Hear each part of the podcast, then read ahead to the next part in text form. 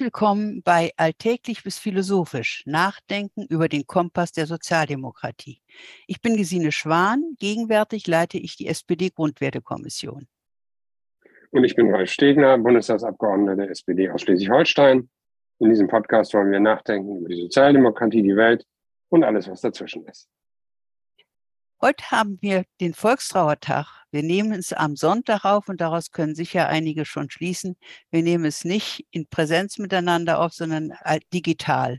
Wenn also kleine Störungen sind, bitten wir das zu entschuldigen.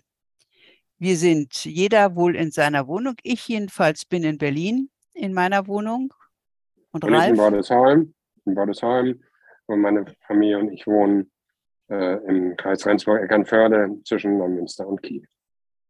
Wir haben heute zwei Themenbereiche, über die wir sprechen wollen. Alle beide sind sehr aktuell. Das eine ist innenpolitisch, sind die sozialpolitischen Reformen und das andere sind die Wahlen, die Midterm-Wahlen in den Vereinigten Staaten.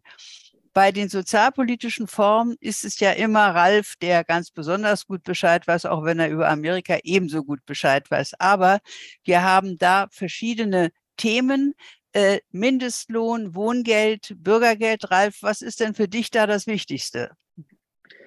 Naja, man muss natürlich bedenken, dass die Umstände zurzeit so sind, äh, dass auch kriegsbedingt durch Inflation und äh, große Schwierigkeiten, was die Energiepreise angeht, alles, was das Einkommen von normalen Geringverdienern stärkt, eine besondere Bedeutung hat. Und insofern ist das mit dem Mindestlohn, der zum 1. Oktober erhöht worden ist, äh, auf 12 Euro.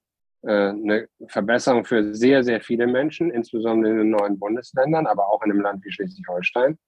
Äh, und das hat natürlich direkte Folgen ähm, für viele Familien, weil sich ihre Situation eben verbessert.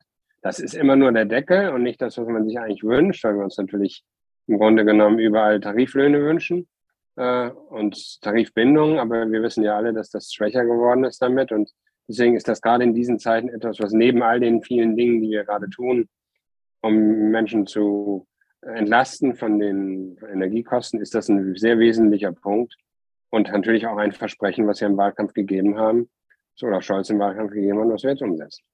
Und wir haben ja schon mit dem bisherigen äh, Mindestlohn, vor dem so viele vor allen Dingen aus dem Arbeit, auf der Arbeitgeberseite gewarnt haben, dass das äh, nicht mehr bezahlbar sein würde und dass es zu vielen Pleiten führen würde. Da haben wir ja schon beobachten können empirisch, dass das nicht stimmt. Und ich nehme mal an, das wird auch bei der Erhöhung des Mindestlohnes nicht stimmen. Äh, dass die Unternehmen, die da nun überhaupt nicht mit zurechtkommen, wären wahrscheinlich auch und an, aus anderen Gründen äh, weit vor der Frage gestanden, ob sie sich halten können. Aber der Mindestlohn ist eine sehr wichtige Sache und er ist auch wichtig neben dem Wohngeld für das, was wir jetzt als sehr umstritten eine weitere äh, Passage des oder weiteres Element der sozialpolitischen Reformen zu behandeln haben, nämlich das Bürgergeld. Da hat ja nun die Union plötzlich festgestellt, dass sie meint, das ist eine Schraube, an der wir drehen können oder wo wir dem politischen Gegner eins auswischen können. So wirkt es auf mich, denn ich meine, diese ganze Reform war sehr lange bekannt und die Vehemenz, mit der jetzt gegen die Prinzipien dieser Reform angegangen wird, dass man eben nicht nur auf Sanktion und Drohung und äh, gleichsam äh, äh, Erschrecken setzen darf, sondern dass man auf Kooperation und Hilfe und Unterstützung äh, auch setzen muss. Das scheint jetzt der Union ein Dorn im Auge zu sein.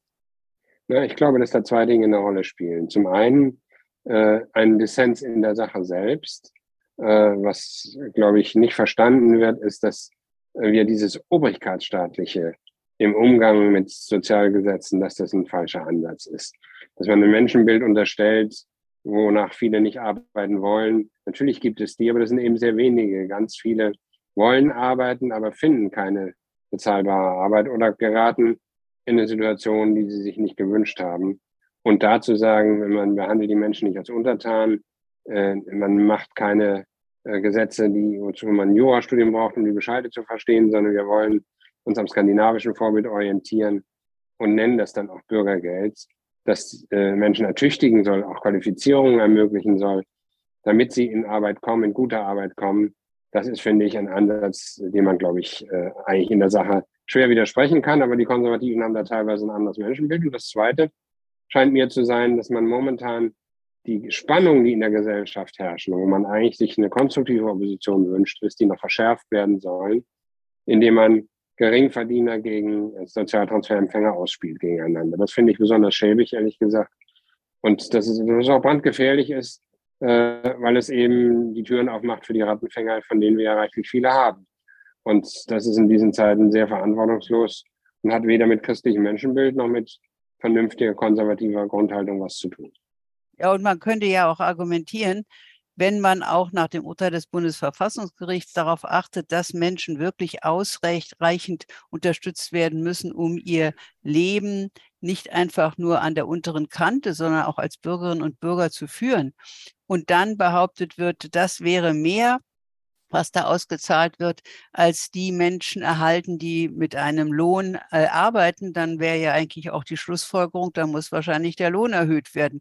Denn dann würden die ja für Lohn arbeiten und trotzdem nicht die Mindestbedingungen haben für ein Bürger, äh, bürgerschaftliches und auch ein angemessenes Leben. So sehe ich das. Ja, und die gleiche Union hat ja auch der Erhöhung des Mindestlohns gar nicht zugestimmt. Das heißt, die Maßnahmen, die wir gemacht haben, oder wo wir dabei sind, um gerade die Situation von Geringverdienern, Normalverdienerfamilien zu verbessern, die werden dann ja nicht mal mitgetragen. Insofern ist es auch eine schizophrene Kritik. Ich glaube aber, es ein, gibt einen größeren Zusammenhang, äh, auch mit der Frage, was uns das eigentlich kostet. Ich glaube, man muss verstehen, dass wenn wir Menschen äh, in gute Arbeit bringen, wenn wir den Mindestlohn erhöhen, wenn wir die Situation für Arbeitnehmerfamilien verbessern, dann sind das ja Familien, die im Grunde genommen mit ihren Steuern und Beiträgen dazu beitragen, den Staat zu finanzieren. Und äh, es gibt weniger Sozialtransfers, die notwendig sind. Und die wenig, wenn es weniger Sozialtransfers gibt, aber die, die Sozialtransfers brauchen, ordentliche kriegen, dann gibt es eigentlich nur Gewinner. Und dann gibt es eigentlich keinen Grund, gegen so eine Reform zu polemisieren. Und ich finde, wenn man mal also ein bisschen in größeren Zusammenhängen betrachtet, im Augenblick wird ja auch ein bisschen darüber diskutiert, äh, wie wir uns in der globalisierten Welt äh, als äh, Land aufstellen. Äh, und da haben wir bei Corona gesehen, wir müssen das eine oder andere, was in Deutschland nicht mehr produziert worden ist, zum, zum Beispiel teilweise nur noch in China oder anderswo, wieder zurückholen oder jedenfalls dafür sorgen, dass hier produziert werden kann. Das geht aber nicht, wenn das Geschäftsmodell heißt, wir wollen jetzt über Dumpinglöhne und äh, über einen Wettbewerb über die schlechtesten Arbeitsbedingungen machen, sondern wir müssen eigentlich verstehen, Deutschland ist ein Land, das nur durch Qualität von Produkten und Dienstleistungen was werden kann. Und da muss man anständige Löhne zahlen und die Bürgerinnen und Bürger sind dann auch in der Lage, einzukaufen und das Geld auszugeben. Das ist eine vernünftigere Grundhaltung und nicht die mit dem schlechten Menschenbild, wo man unterstellt, alle kommen und wollen Sozialtransfers haben und die muss man so gering wie möglich machen. Also man kann auch wirklich sagen, anstatt einer ökonomischen oder auch psychologischen oder soziologischen Untersuchung, welches die Faktoren sind, die es erschweren, neue Arbeit zu finden oder nicht einen neuen Absprung, äh, äh die nicht einen neuen Absprung erlauben, anstatt das zu tun, wird moralisiert und wird immer wieder unterstellt, dass gerade die, die arbeitslos sind, eigentlich arbeitslos sein wollen und faul sind. Wenn die Union mit derselben Vehemenz diejenigen, die über Steuerhinterziehung und so weiter den Staat prellen, mit der, äh, gegen die vorginge, dann würde mich das ja überzeugen. Aber das ist ja nicht wirklich nicht gerade der Fall. Also hier ist schon ein ausgesprochener Bias, den ich wirklich zurzeit ziemlich unerträglich finde, wo so viele Menschen in so schwierigen Situationen sind. Zu der innenpolitischen Programm Programmatik gehören, gehören ja auch die Energiepreise und die Inflation. Das ist ja nun ein wirklich schwieriges Geschäft, sowohl die Inflation, die Analyse, was sind da die Faktoren, als auch die Energiepreise und die Unterstützung dazu. Ist, ich bin nicht Spezialistin auf dem Gebiet, aber ist es so, dass es sehr schwer ist, in aller Schnelligkeit effiziente und gerechte Lösungen zu finden? Ich glaube, das ist so. Nun muss man natürlich auch hier sehen, dass auf der einen Seite wir über kriegsbedingte Folgen reden, die uns zwingen, sehr schnell erstmal dafür zu sorgen, dass wir eine Versorgungssicherheit haben. Und gleichzeitig diese Versorgungssicherheit auf Wegen zustande kommen, die wir uns eigentlich gar nicht leisten können, weil wir ja raus müssen aus den fossilen Energien. Da, da wollten wir so schnell wie möglich unsere Gesellschaft auch umbauen, äh, um eine klimaneutrale Industriegesellschaft zu erreichen. Und jetzt haben wir eine Situation, wo wir durch den Winter kommen müssen, das russische Gas kompensiert werden muss und auch äh, Öl und äh, Kohle teilweise ersetzt werden muss durch andere Dinge. Und das in einer Situation, wo Verknappung natürlich dafür sorgt, dass die Weltmarktpreise überall nach oben gehen. Wenn man das angehen will, hat man erstens kein Lehrbuch dafür, weil es sowas noch nicht in der Form gegeben hat. Jedenfalls nicht in dieser Dimension. Und zweitens äh, muss man sich entscheiden, wenn ich das Ziel genau machen möchte, dann geht das nicht schnell. Es muss aber schnell gehen, weil der Winter kommt.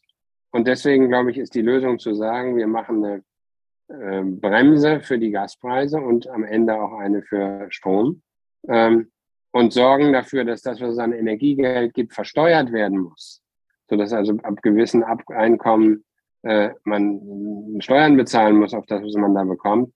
Sagen wir eine Mischung aus äh, schneller Maßnahme und trotzdem einigermaßen gerecht. Hundertprozentig gerecht ist das nicht zu machen, sonst ist es zu kompliziert und dauert zu lange. Also insofern ist das ein Spannungsverhältnis, das man aushalten muss. Gemessen an den Herausforderungen, die wir da haben, finde ich die Kritik an der Ampelregierung wirklich überzogen. Äh, denn man muss das erstmal hinbekommen. Und ich finde, es ist schon manches gut gelungen. Die Gasspeicher sind wieder voll. Ähm, es sieht so aus, als ob wir die Energiesicherheit erreicht hätten. Und wir reden ja nicht nur über die privaten Haushalte, wo das schon schwierig genug ist, sondern wir reden über eine Industrie, die unfassbar hohen Energiebedarf hat. Und wo wir nicht wollen, dass bestimmte Branchen in die Knie gehen, daran hängen wieder viele Arbeitsplätze. Deswegen darf man es auch nicht gegeneinander ausspielen, sondern wir müssen Arbeitsplätze sichern und den Familien helfen. Und ich glaube, da ist schon eine ganze Menge gemacht worden, auch wenn wir da noch einiges auch zu arbeiten haben, um das hinzukriegen. Ich hatte ja mal die Idee, weil es eben nicht so leicht ist, das ganz äh, äh, präzise in Sachen Gerechtigkeit hinzubekommen in der äh, knappen Zeit, die wir haben, ob man nicht anregen könnte, dass diejenigen, die den Eindruck haben, sie brauchen eigentlich diese Unterstützung gar nicht, dass die sie auf ein Konto sagen wir, entweder zugunsten äh, ärmerer Menschen oder zugunsten erneuerbarer Energien zurückzahlen. Ich würde diese Idee gern lancieren, auch wenn ich nicht die Kraft habe, sowas als Initiative öffentlich, äh, sagen wir mal, zu, dafür zu mobilisieren. Also Menschen sind ja durchaus bereit, äh, diesbezüglich was zu tun. Es gibt auch übrigens Initiativen, auch von wohlhabenden Leuten, die sagen, dass sie willens sind, mehr zu leisten. Das geht meistens eher in die Richtung, dass sie sagen, sie würden eine Abgabe leisten. Das wiederum ist in der Koalition, die wir haben mit der FDP, äh, vermutlich nicht realisierbar. Ja. Und insofern könnte das, was du sagst, äh, eine Idee sein, um jedenfalls Menschen dazu zu motivieren, die das für richtig finden, und es ist ja keineswegs so, dass die, die wohlhabender sind, automatisch, äh, würde ich sagen, weniger Gemeinsinn haben, ja. sondern es gibt durchaus viele, die bereit wären, das zu tun. Und äh, was es am Ende bringt, weiß ich auch nicht, aber ich finde das jedenfalls besser, als nur zu klagen, darüber einen, einen, konkreten Vorschlag zu machen. Ich dachte, ich will einfach mal diese Idee in die Welt setzen. Vielleicht äh, findet sie ja irgendwelche Anhänger. Jetzt äh, sind wir in der Innenpolitik ein bisschen im Gespräch gewesen und über die Innenpolitik, was wir in diesen bewegten Zeiten ja in den äh, Abendnachrichten oder Tagesnachrichten immer wieder sehen, sind ja viele außenpolitische äh, Sachen, die oder außen- und innenpolitische. Die innenpolitischen, die wir da noch sehen, aber die auch nach äh, außen gehen, sind Klimaproteste, die letzte Generation. Das sorgt für sehr viel Gespräche und sehr viel äh, auch Aufregung, ob es denn berechtigt ist, solche äh, Proteste, äh, die dann gegebenenfalls auch Zugänge, sagen wir mal, zu Unfallstellen erschweren, äh, so zu gestalten. Ich habe neulich ein äh, Interview mit Renate Künast gehört, die ja nicht, äh, die ja nun wirklich interessiert ist am Klimaschutz, die aber doch etwas skeptisch war gegenüber den Tätigkeiten der letzten Generation. Umgekehrt gibt es, glaube ich, auch äh, die Gefahr, dass diejenigen, die sowieso äh, dafür sind, äh, dass man zum Beispiel äh, nicht so rigoros mit dem Klima umgeht oder mit der Klimaverschlechterung umgeht und dass man das alles nicht so hoch hängt. Die sind natürlich auch gerne dann bereit, solche Proteste von vornherein fast in die Richtung von Kriminalität zu äh, äh, zu platzieren. Aber es ist auch wirklich, glaube ich, schwierig, denn die, die, die Frage ist, ob nicht durch diese Art der Proteste viel mehr über die Proteste als über konkrete Maßnahmen zum Klimaschutz gesprochen wird. Naja, auf der einen Seite muss ich sagen, habe ich schon sehr viel Verständnis dafür, dass gerade jüngere Leute auch sagen, äh, wir können jetzt nicht. Wir hatten Corona, wir haben jetzt äh, Ukraine-Krieg, wer weiß, wie lange dann noch dauert und was dann noch alles raus folgt. Wir stellen Kohlekraftwerke wieder an, wir äh, machen Flüssiggasterminals, wir machen alle möglichen Dinge, die jedenfalls äh, der Umgestaltung unserer Industriegesellschaft nicht dienlich sind. Auch wenn es gute Gründe dafür gibt und dass die ungeduldig sind und dass die sagen, wir können jetzt hier nicht nach dem Motto verfahren, nach uns die Sintflut. Das kann ich gut verstehen. Was ich, womit ich mir schwer tue, ist zum einen den Anspruch von letzter Generation zu reden. Das finde ich eine schwierige äh, Titulierung. Und zum Zweiten ist natürlich ziviler Ungehorsam, und darüber reden wir ja, etwas, was auch anstößig ist, was natürlich auch Regeln verletzt. Das hat es auch früher gegeben. Dagegen kann man im Grunde wenig sagen. Es darf allerdings nicht so weit gehen, dass es wirklich ernsthafte Gefahren auslöst oder gar dazu führt, dass Menschen zu Schaden kommen oder ums Leben kommen. Da ist die Grenze, glaube ich, deutlich erreicht.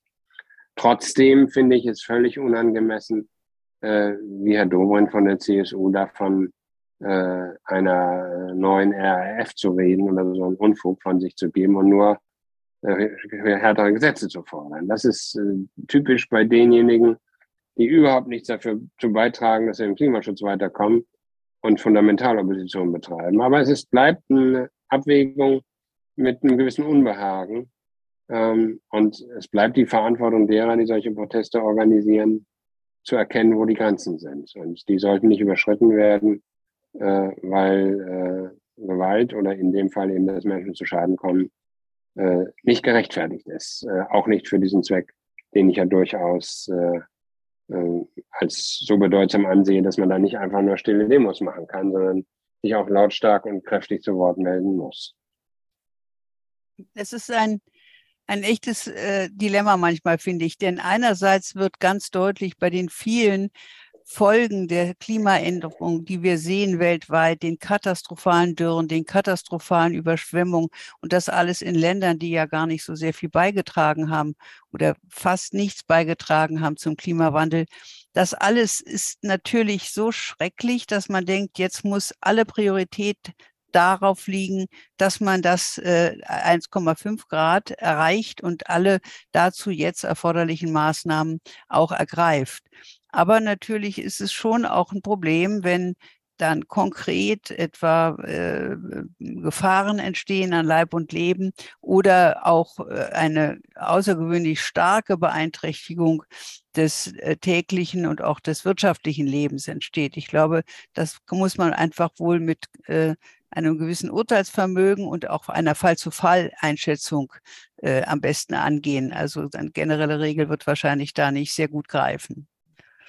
Ähm, wenn wir diese äh, äh, Klimasachen sehen, wir sehen, das Klima ist ja auch eine internationale Angelegenheit, dann frage ich mich, ob wir vielleicht jetzt mal zu außenpolitischen Themen übergehen könnten oder sollten. Was wir dauernd im Fernsehen sehen, sind ja die unglaublich anhaltenden und wagemutigen Proteste im Iran.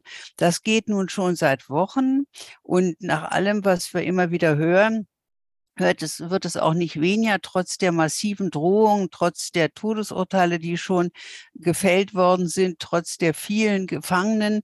Es ist schon sehr spannend, sich zu überlegen, ob hier bei der Bekundung von so, durch so viele Menschen, dass dieses Regime nicht akzeptiert wird, weil es praktisch eine Diktatur ist und weil es keine Freiheit erlaubt, zu sehen, wie eine solche Aufruhr gegen sie besteht, aber trotzdem äh, mit großer Vorsicht äh, Kenner des Iran äh, sagen, sie wüssten nicht, ob das jetzt wirklich zu einer Systemveränderung führen würde. Also ich finde, es ist auch wieder eine sehr dilematische Situation, denn so viele Menschen riskieren ihr Leben, aber es scheint so zu sein, dass sie das lieber riskieren, als zurückzugehen in das alte äh, Schema sozusagen der, äh, der Diktatur in, im Iran. Das macht einem natürlich Hoffnung. äh, dass so viele Menschen so mutig sind und gerade auch viele Frauen, die sich auflehnen gegen das, was ja also einerseits eine furchtbare Militärdiktatur ist. Ähm, die Revolutionsgarden dort, das äh, hat alles mit Recht und Gesetz nichts zu tun. Eine gruselige Unterdrückung von den harmlosesten Formen von, von Dingen, die wir selbstverständlich finden und die ja auch lange schon so sind. Wir hatten auch ja, gegen kein Land mehr Sanktionen als gegen den Iran. Äh, und trotzdem äh, ist jetzt eine Situation entstanden, wo man den Eindruck haben könnte, das ist ja gar nicht zentral organisiert, das ist alles dezentral, ähm, dass die Beispiele, die man sehen kann, dass äh, Frauen und Mädchen sich die Kopftücher abreißen, dass es äh, Protestaktionen im Sport gibt, in Bereichen, die wahrgenommen werden, dass selbst die härtesten Drohungen nichts mehr bewirken ähm, und trotzdem natürlich äh, immer noch mit größter Brutalität hervorgegangen wird gegen Demonstrationen an Universitäten etwa. Ähm, und ich kann nur sagen, ich habe ungeheuren Respekt vor denen, die das machen, vor dem Mut. Äh, und man kann sich nur wünschen, äh, dass das Erfolg hat und kann versuchen, das zu unterstützen. Ich habe vor kurzem mit Nathalie Amiri ähm, äh, mich getroffen, die äh, aus dem Iran stammt und äh, die nicht nur über Afghanistan, sondern auch über Iran geschrieben hat äh, und mir geschildert hat, wie sie die Situation dort erlebt und vielen Menschen, die sie da kennt. Ähm, und äh, es ist wirklich ein, ein sehr, sehr eindrucksvolles Beispiel dafür, dass Diktaturen vielleicht dann doch am Ende äh, nicht äh, das überstehen, wenn die Situation so ist, dass genügend Menschen sagen, jetzt reicht's. Ähm, wie das ausgeht, weiß man trotzdem nicht. Und äh, es gibt auch Fragen, die schwierig bleiben. Also Dilemmasituationen gibt es auch hier. Wir haben ja lange Zeit versucht, mit einem Abkommen zu verhindern, dass der Iran in den Besitz von äh, Atomwaffen kommt. Und äh, dieses Abkommen, was fast vor dem, was schon mal abgeschlossen war, ist dann von Trump wieder aufgekündigt worden. Dann gab es wieder Verhandlungen. Jetzt gibt es viele, die sagen, wir sollten das nicht mehr fortsetzen. Dem kann ich nicht so richtig zustimmen, weil nichts wird besser äh, an dem Regime, wenn die auch noch Atomwaffen bekommen. Trotzdem bleibt es ein Dilemma, wie geht man damit um in einer Situation, wo man mit ihnen am liebsten überhaupt nicht reden würde und nur alles dafür tun möchte, dass das Regime fällt.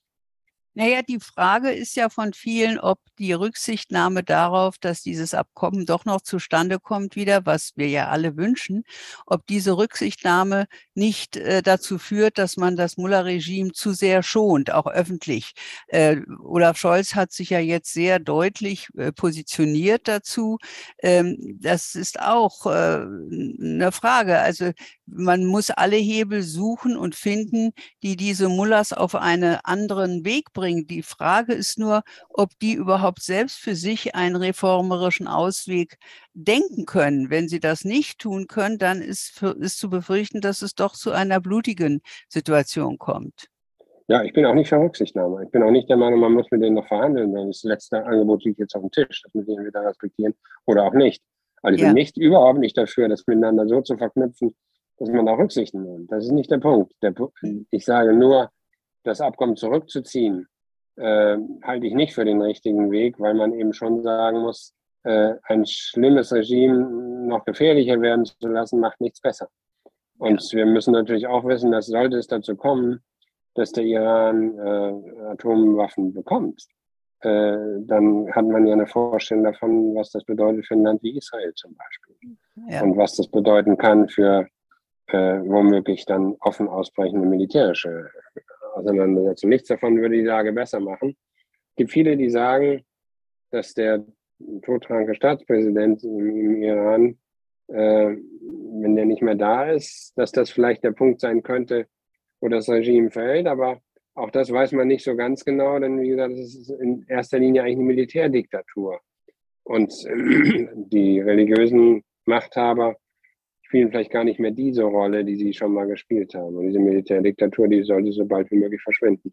Äh, zum, zumal der Iran ja ein, ein riesiges Land auch ist, das, äh, wo es ungeheuer viel Potenziale geben würde für eine äh, freiheitlichere Demokratie, äh, wenn sie denn eine Chance hätte.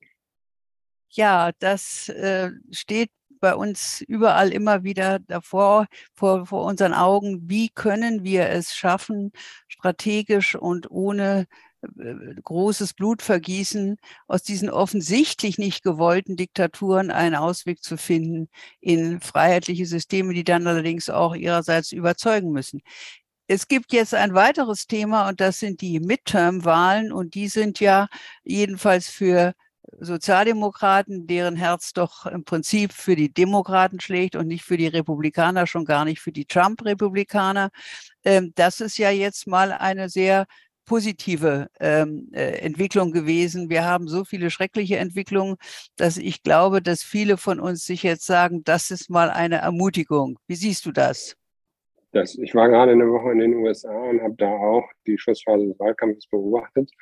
Und in der Tat waren die Prognosen sehr, sehr pessimistisch, weil in der Regel äh, amerikanische Präsidenten bei den Zwischenwahlen ja ordentlich eins auf den Hut kriegen und äh, mindestens ein Haus äh, im Kongress, also eine Kammer im Kongress, entweder das Repräsentantenhaus oder den Senat verlieren, oftmals beide.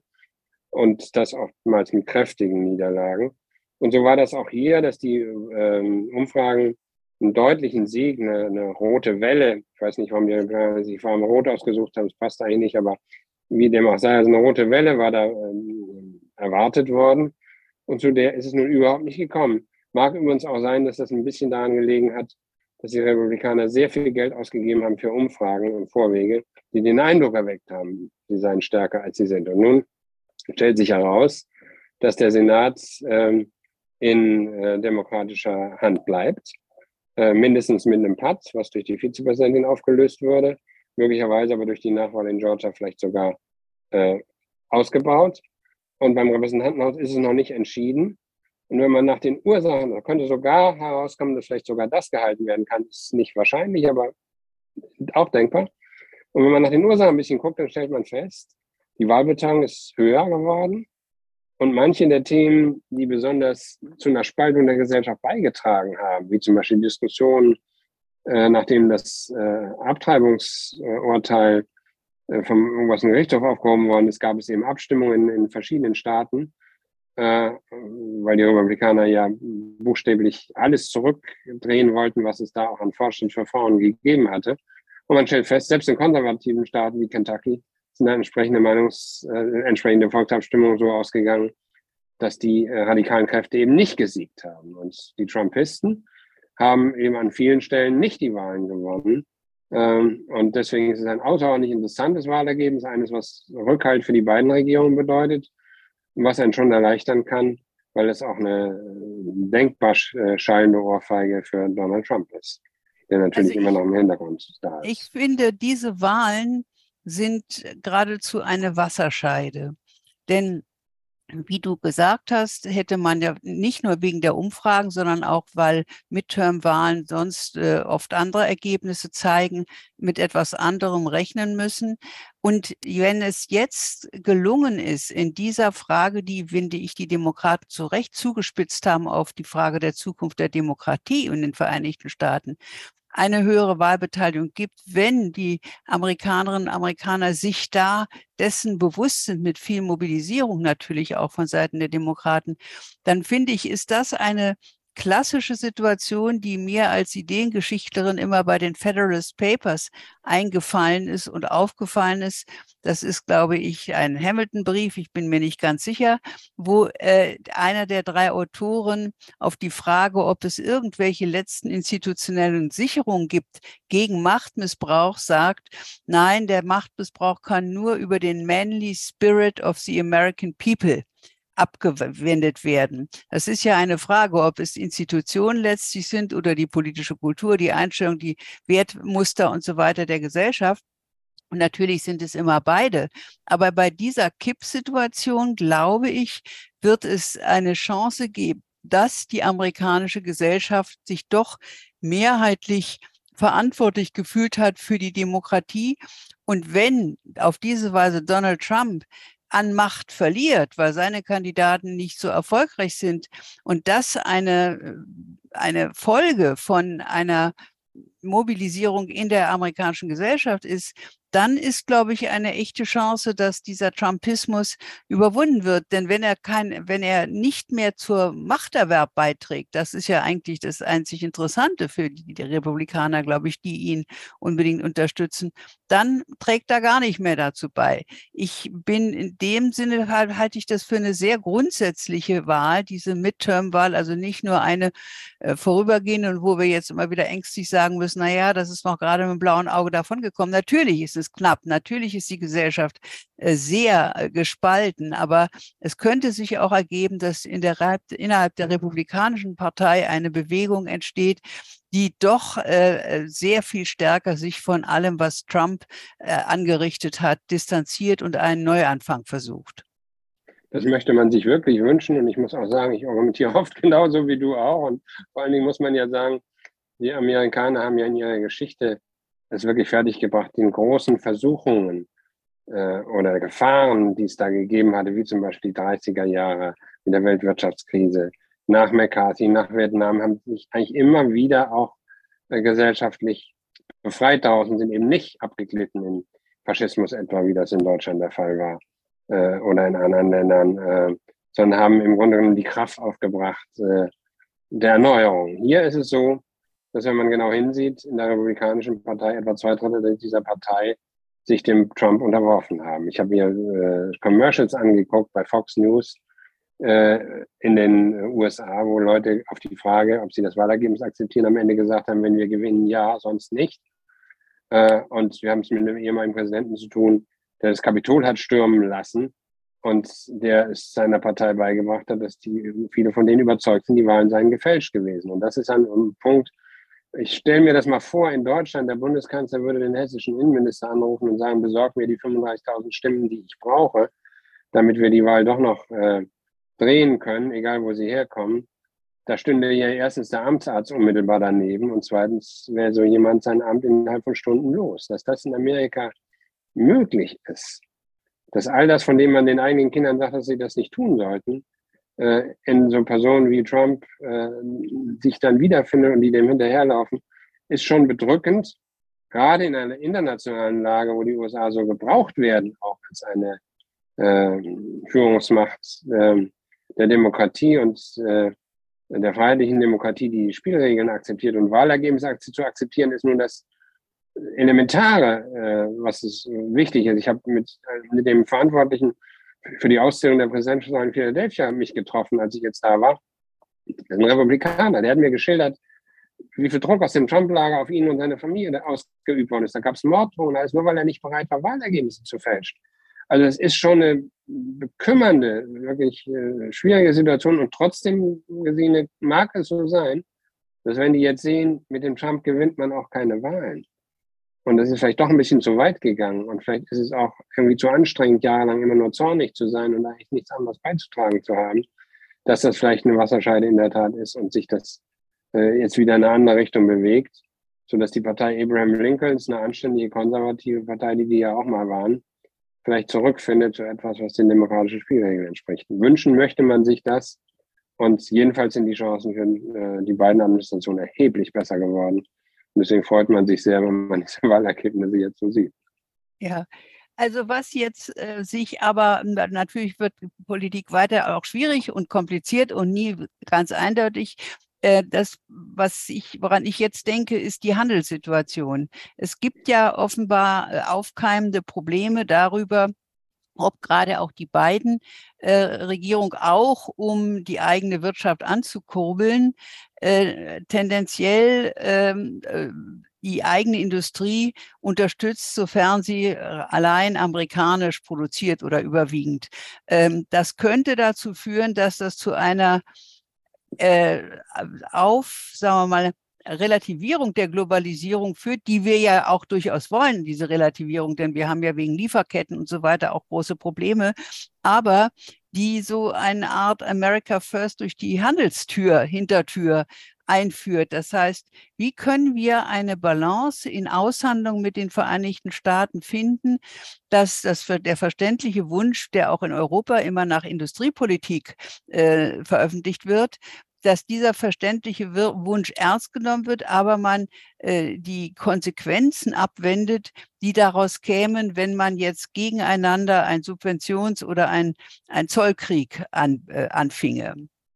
Also ich glaube tatsächlich, dass das Anti-Inflationspaket, das die Amerikaner beschlossen haben, was im Übrigen dazu beiträgt, dass die Energiepreise deutlich günstiger sind als bei uns, was viele Unternehmen äh, in die Versuchung führt, eben doch eher in die USA zu gehen als hier zu investieren, dass das bedrohlich sein kann, dass wir natürlich darüber reden müssen, so wie wir in anderen Fragen der Außenpolitik besser kooperieren und die Kooperation ist ja viel, viel besser geworden mit der beiden Administrationen, dass es eben auch keinen Handelskrieg geben darf.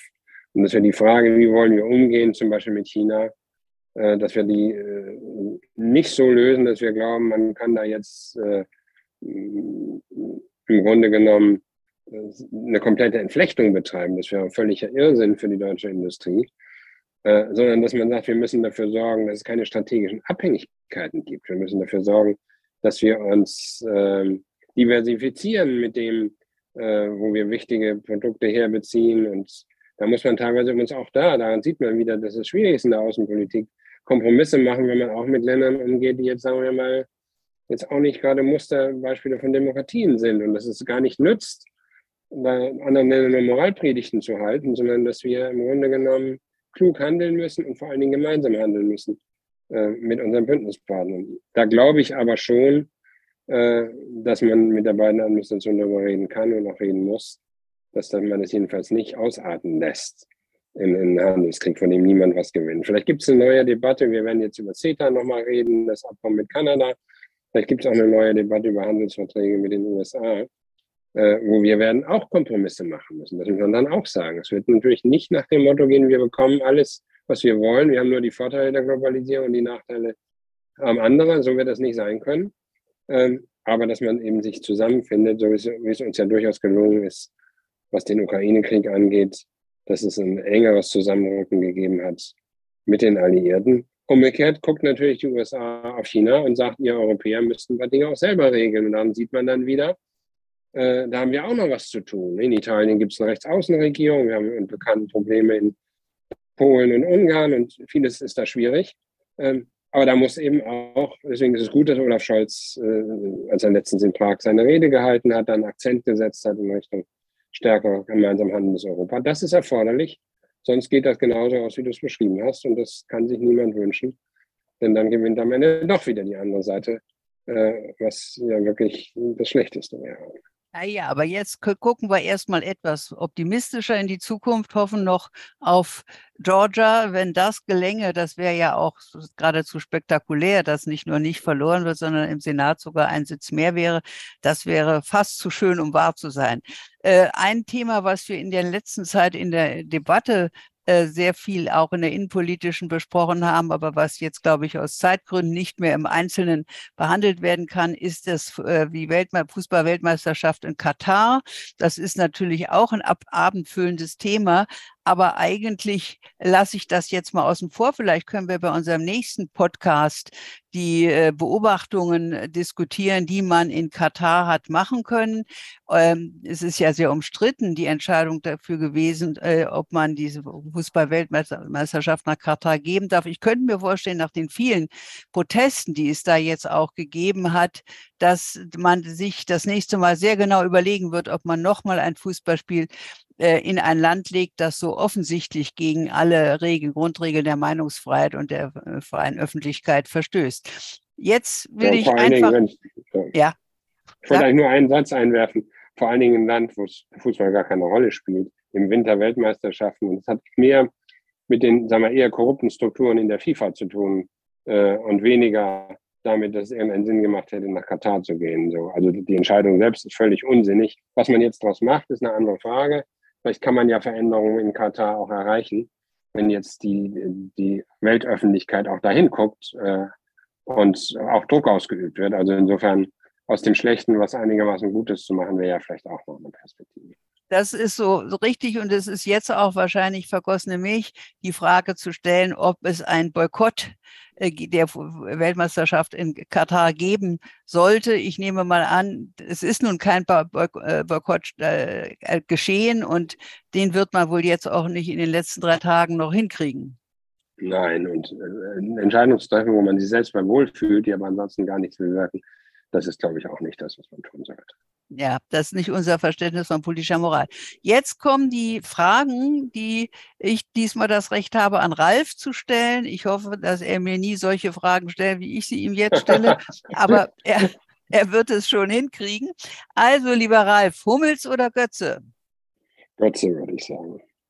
Ah, ja. Er hat schon mal ein Tor in der Weltmeisterschaft entschieden. Vielleicht tut das dieses Mal wieder.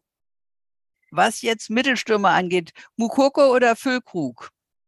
finde, Füllkrug macht momentan Sinn. Das sind eine gute äh, Spiele und insofern ist das eine gute Entscheidung, den zu Wunderbar. Jetzt gibt es eine besonders schwierige Frage. Republikaner oder Demokraten? mir gefallen nicht alle Demokraten, aber die meisten Demokraten gefallen mir deutlich besser. Also insofern klar, Demokraten natürlich. Jetzt wird es schon schwieriger. CSU oder Republikaner? Aber ja. Also sagen wir mal so, es gibt wenig, was für die CSU spricht. Äh, das Einzige bei dem Vergleich könnte sein, die Amerikaner sind noch ein Stückchen schlimmer. Trump haben die noch keinen bei der CSU, aber wer weiß, wie lange das noch dauert. So, jetzt wird es auch nicht ganz einfach. Trump oder Merz? Ich finde, Trump ist in jeder Hinsicht indiskutabel. Das große Glück für Herrn Merz in dieser Frage ist, dass er mit dem verglichen wird. Bei fast allen anderen Vergleichen würde er wahrscheinlich schlecht abschneiden. Ja, das ist wahr. Da hat er noch Glück. Äh, bei den Wahlen jetzt in Midterm, aber das trifft ja auch manchmal äh, bei Wahlreflexionen darüber, wie unser Wahlrecht geändert werden soll, wieder zu. Mehrheitswahl oder Verhältniswahl? Ich finde, beides ist in der Reihenform nicht das, was man sich wünscht. Ob das so kompliziert sein muss wie in Deutschland, weiß ich nicht, aber es ist schwer, es zu kombinieren. Wir haben eine Kombination.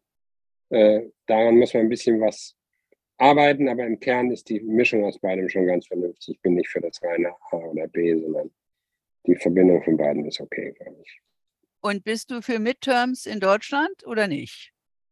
Nee, das passt nicht in unser äh, Wahlsystem hinein. Der Föderalismus hat durchaus seine Vorteile, auch wenn oft über ihn geschimpft wird. Ähm, und all diese Gedanken Wahlen zusammenlegen und dann ist einmal jetzt in eine Richtung total oder dann die andere. Demokratie ist was Kompliziertes. Föderale System war die Lehre auch ein bisschen aus den deutschen Diktaturen. Und insofern finde ich, äh, brauchen wir sowas nicht, sondern unser Wahlsystem ist ganz okay.